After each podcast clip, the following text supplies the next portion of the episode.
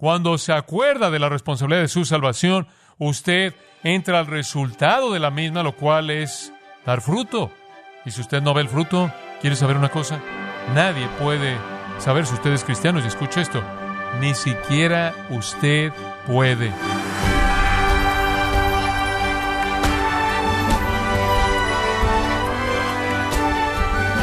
Qué gusto nos da, estimado oyente, que nos acompañe también el día de hoy en su programa Gracias a vosotros con el pastor John MacArthur.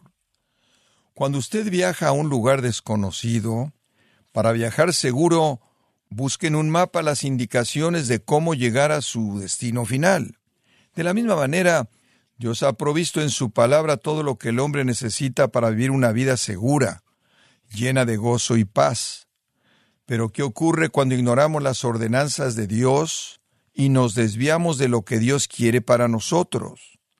Bueno, hoy el pastor John MacArthur en la voz del pastor Luis Contreras nos enseñará las consecuencias de vivir vidas que desagradan a Dios en la serie, recordando lo que no hay que olvidar, en gracia a vosotros.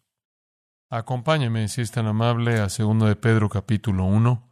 Segunda de Pedro capítulo 1. Estaba estudiando Segunda de Pedro capítulo 1 y parece como si Pedro comenzó a enmarcar mis pensamientos. Pedro me dio las palabras que en mí mismo no podía decir.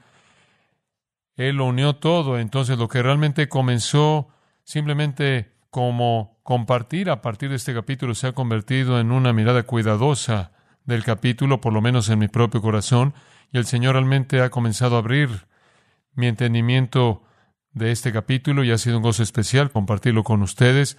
Nunca tuve la intención de hacer una serie del primer capítulo de segundo de Pedro, pero eso es lo que se ha vuelto, y confío en que Dios en su juicio infinito lo tenía en su plan.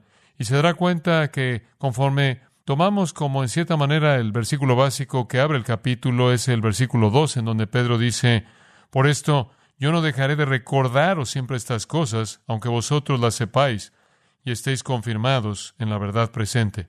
En otras palabras, Pedro dice, mi ministerio es un ministerio de recordarles, es un ministerio de recordatorio. Y señalamos que en el versículo 12 él dice, Recordaros siempre estas cosas. Y eso nos lleva hacia atrás. El por esto nos lleva de regreso y estas cosas nos llevan de regreso. Y Él quiere que recordemos, y lo que Él quiere que recordemos son las cosas presentadas en los primeros once versículos. Y después si usted pasa al versículo 15, Él dice, también yo procuraré con diligencia que después de mi partida vosotros podáis en todo momento tener memoria de estas cosas es como si el estas cosas del versículo 15 nos empuja al resto del capítulo. Entonces usted tiene un por lo cual y estas cosas en el versículo 12, y usted tiene un también y estas cosas en el versículo 15, como si las estas cosas del versículo 12 son la primera parte del capítulo, y el estas cosas del versículo 15 son el también de la segunda parte del capítulo.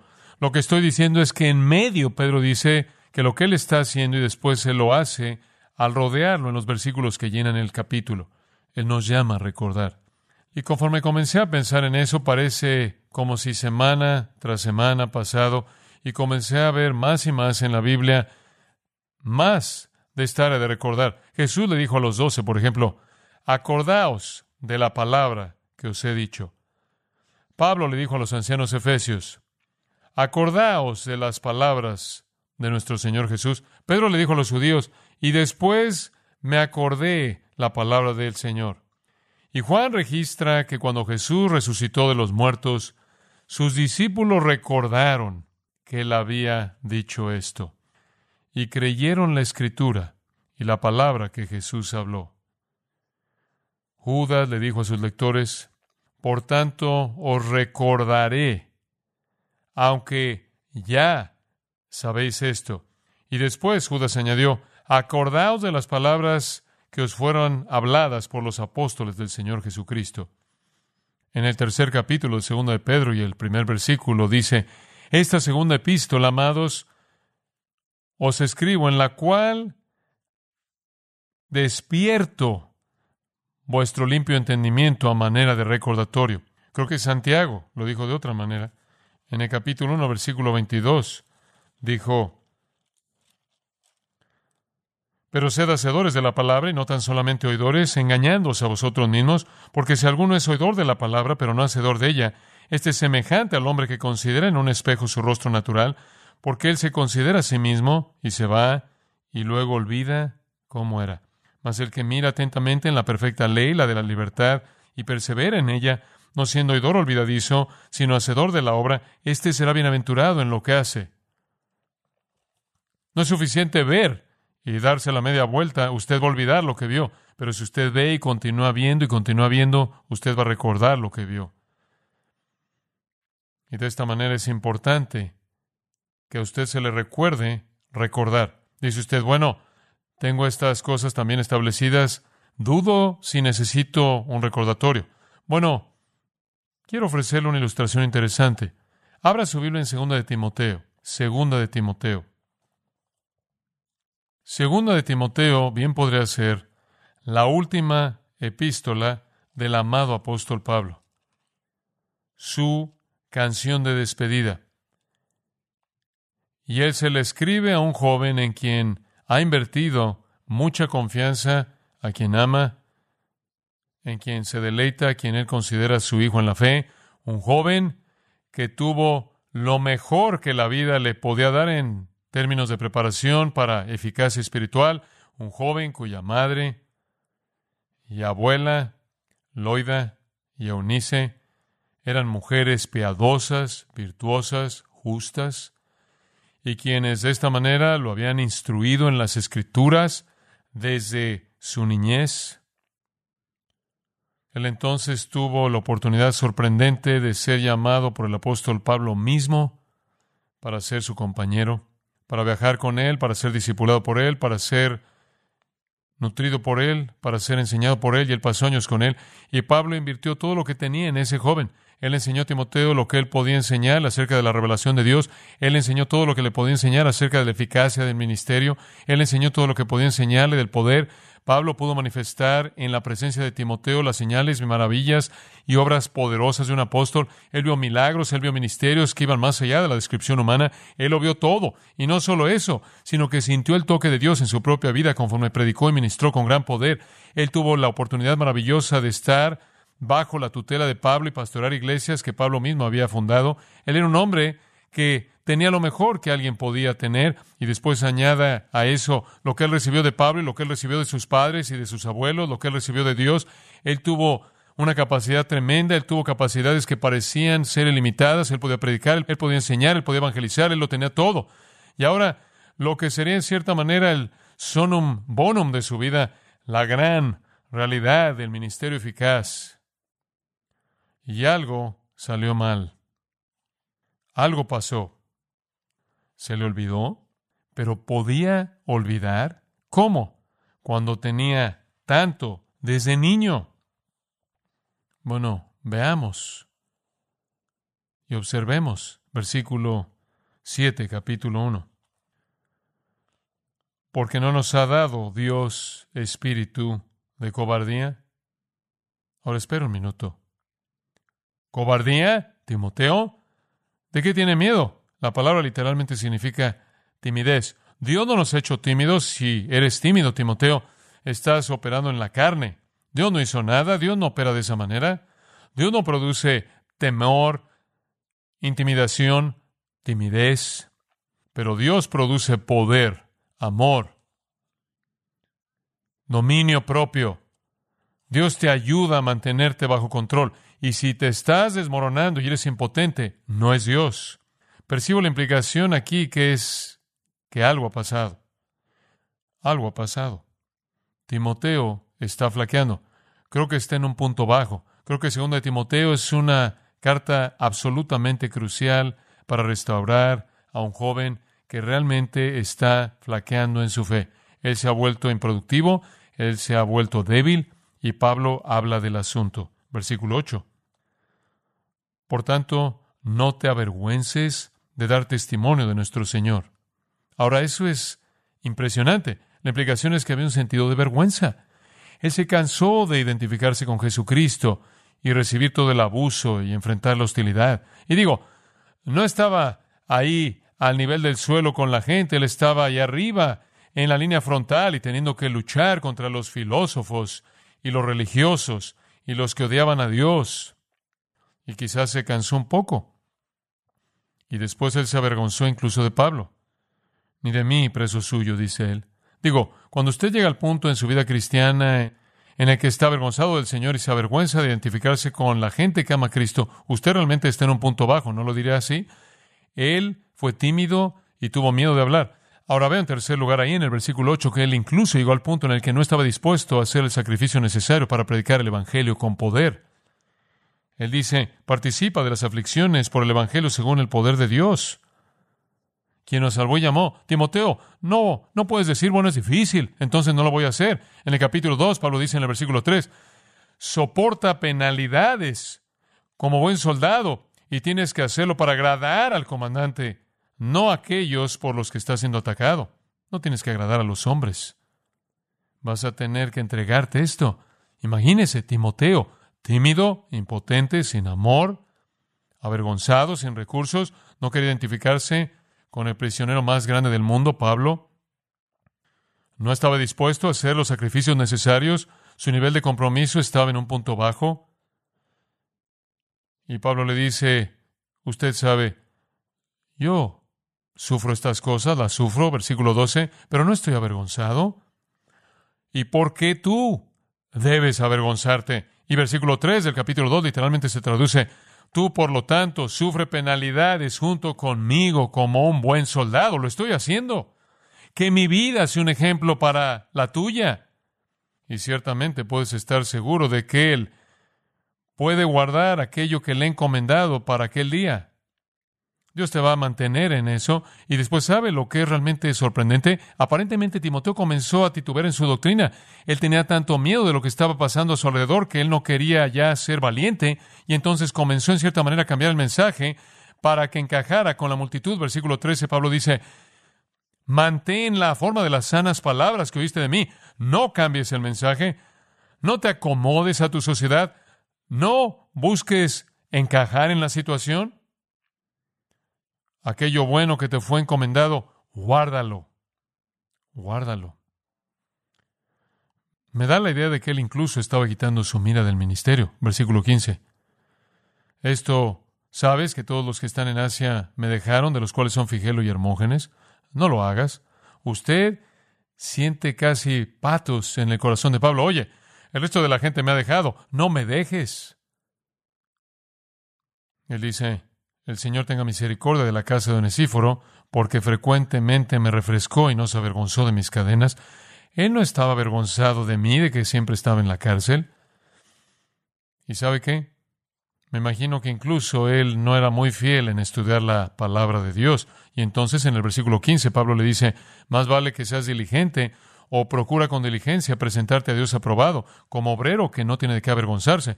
Más vale que regreses al libro. Ahora este hombre está en el ministerio. Y él es tímido, impotente, no tiene amor y está avergonzado de Cristo y Pablo y no está dispuesto a hacer un compromiso que significa un sacrificio y él está vacilando en su doctrina y él está quitando la mira del ministerio y él no está estudiando como debería.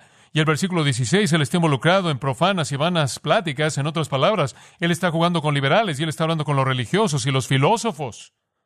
Ahora no sé cuán profundamente él estuvo involucrado en esto, pero parecen ser indicadores de problemas reales. Él dijo, las palabras de estas personas comen como gangrena, versículo 17, mantente alejado de eso.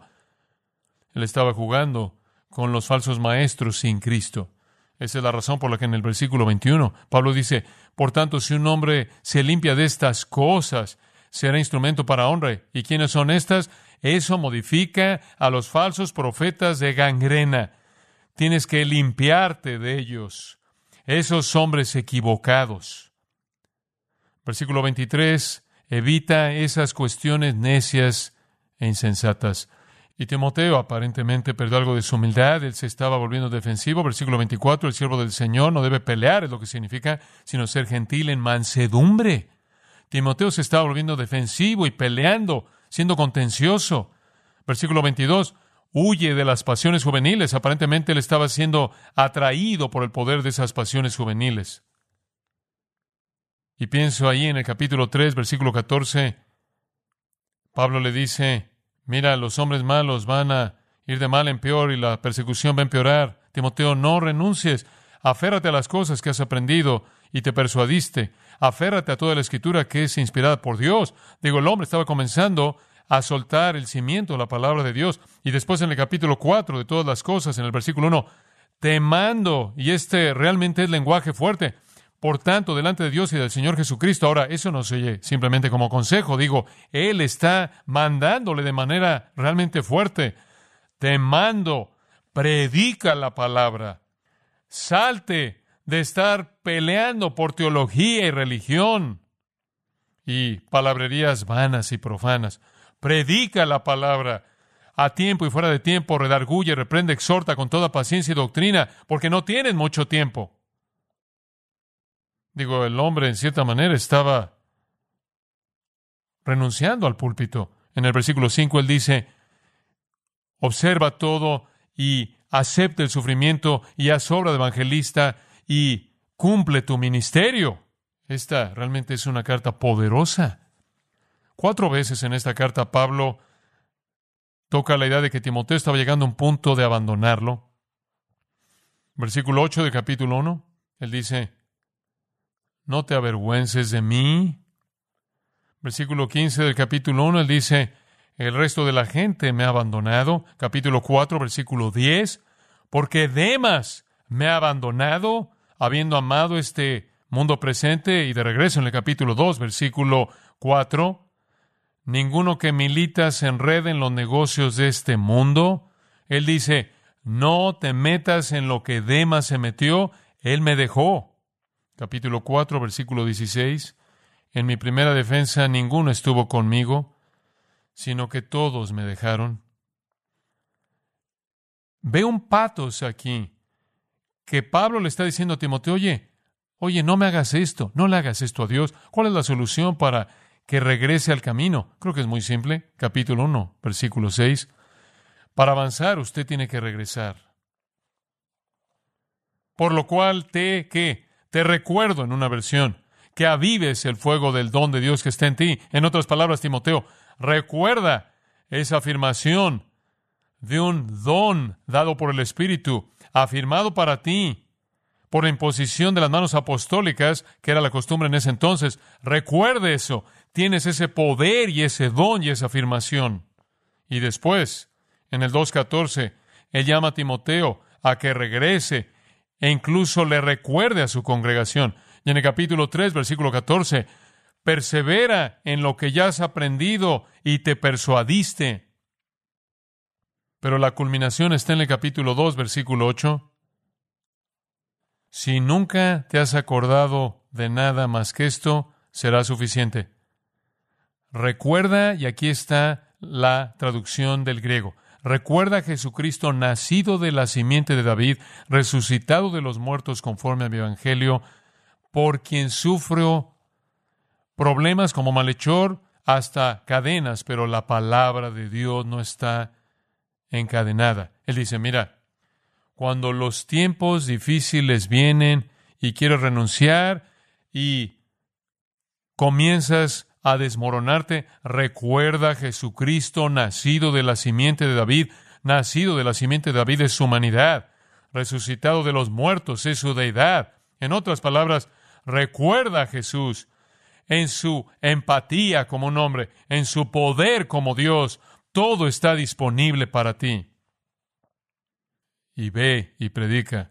La palabra no está encerrada. Ahora, ¿qué estoy diciendo? Estoy diciendo simplemente esto que los mejores de nosotros podemos olvidar. Los mejores de nosotros podemos olvidar. De regreso a 2 de Pedro, capítulo 1. Ahora entendemos por qué Pedro dice, recuerda, porque si olvidas, todo tipo de cosas desastrosas suceden, como le pasaron a Timoteo. ¿Qué debemos recordar?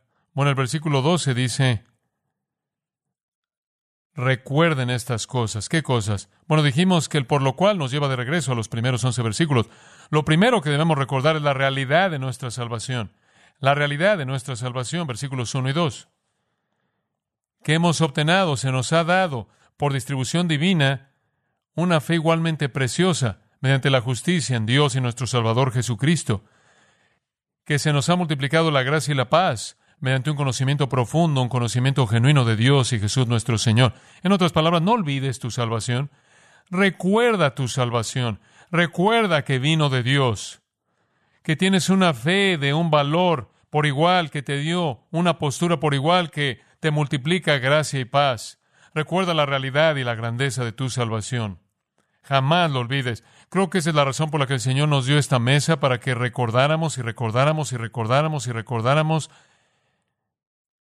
que somos hijos de quién y lo que Dios ha hecho por nosotros. Creo que es tan maravilloso y cantamos los himnos acerca de nuestra salvación y oímos mensajes una y otra vez acerca de esto para que jamás olvidemos a quién le pertenecemos y jamás olvidemos a qué punto fue Dios para redimirnos y la naturaleza magnánima de su amor en la expresión del Calvario. En segundo lugar, no solo debemos recordar la realidad de nuestra salvación, debemos recordar las riquezas de nuestra salvación.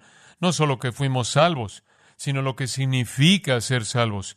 Y versículos 3 y 4, que se nos han dado todas las cosas que pertenecen a la vida y a la piedad, que hemos recibido promesas grandes y preciadas, promesas excesivamente grandes y preciadas, que hemos sido hechos participantes de la naturaleza divina Hemos escapado de la corrupción que está en el mundo mediante la concupiscencia. Hablamos de eso, ¿no es cierto? Una dimensión increíble de riquezas que son nuestras en Cristo. Y dijimos que la palabra gloria y la palabra vida se refieren a lo interno. La palabra piedad, la palabra virtud a lo externo. Tenemos todas las cosas que pertenecen a la vida espiritual para transformarnos en el interior y para manifestar esa transformación en el exterior. Lo tenemos todo. Todo en Cristo toda bendición espiritual completas en Él. Podemos hacer mucho más abundantemente de lo que podemos pedir o entender según el poder que actúa en nosotros. Si usted anda por todos lados con un sentido de impotencia, olvidado las riquezas de su salvación, puede confrontar cualquier situación en el poder de Dios. En tercer lugar, y vimos esto a detalle la última vez, la responsabilidad de nuestra salvación. Es tan fácil olvidar eso. Decimos, oh, el Señor ha hecho todo eso por mí y después en cierta manera se siente y no hace nada. Pero eso es lo que sale frente a nuestros corazones en el versículo 5. Debido a esto, procurad dar toda diligencia y añadir a vuestra fe. Dios lo ha hecho todo, sin embargo, tenemos todo lo que podemos hacer para añadir a esto. Qué paradoja tan sorprendente y misteriosa. Y debemos añadir virtud, ¿qué significa eso? Excelencia y excelencia hasta donde la excelencia de un hombre tiene que ver con respecto a Cristo, el hombre perfecto, y a excelencia añadimos conocimiento, y eso significa sabiduría práctica, una bondad viviente, y al conocimiento añadimos dominio propio, lo cual es romper la voluntad a pecar, y a eso añadimos paciencia, lo cual es valentía perseverante que nunca se rinde. Es como Efesios 6, habiendo hecho todo, estad firmes, y añadimos a la paciencia piedad, eusebella, reverencia, asombro, un sentido de la conciencia de la presencia de Dios, y a eso añadimos amor fraternal, lo cual es una amistad compasiva profunda, preocupándonos unos por otros, y a eso añadimos amor, lo cual es servicio humilde, abnegado. En otras palabras, debemos añadir estas cosas. ¿Lo he olvidado? ¿Ha pensado que lo único que tiene que hacer es ir a la iglesia? ¿Lo único que tiene que hacer es sostener su Biblia de vez en cuando el domingo, aventar una repisa el resto de la semana, hacer poco o nada de inversión y está bien para siempre, entonces ha olvidado la responsabilidad de su salvación. En cuarto lugar, Pedro dice, no quiero que olviden los resultados y la recompensa de su salvación. La recompensa de su salvación. ¿Con qué es con lo que Dios quiere recompensarlo en su vida? ¿Qué es lo que Dios quiere producir? Versículo 8. Esto es tan bueno.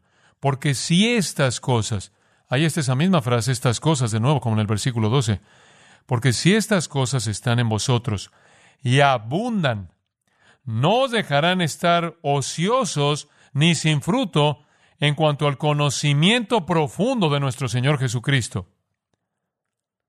Ahora escuche lo que está diciendo. Cuando en su vida todos estos elementos previos son verdad, fe y virtud y conocimiento y dominio propio y paciencia y piedad y amor fraternal y amor. Cuando todas estas cosas son manifiestas, ¿qué sucede? No es ocioso ni sin fruto. Por lo tanto, la recompensa de su salvación de lo que Él habla es su fruto. Dios quiere producir en usted fruto, pero no lo puede hacer a menos de que siga el patrón en los versículos anteriores. Ahora veamos la palabra en el versículo 8. Abundan. Si estas cosas están en vosotros y abundan. Palabra fascinante. Literalmente significa crecer e incrementar. Crecer e incrementar. Hay una traducción interesante en el uso intransitivo de este verbo que le da el significado tener más de lo que es necesario. Y creo que ese es un uso muy interesante. Tener más de lo que es necesario. En otras palabras, debe haber suficiente fruto en su vida para probar, sin lugar a dudas, a quién le pertenece usted. Dios no está interesado en una manifestación al margen. La manifestación de ser fructífero en la vida de un creyente debe ser aquello que es más de lo necesario para mostrar la realidad.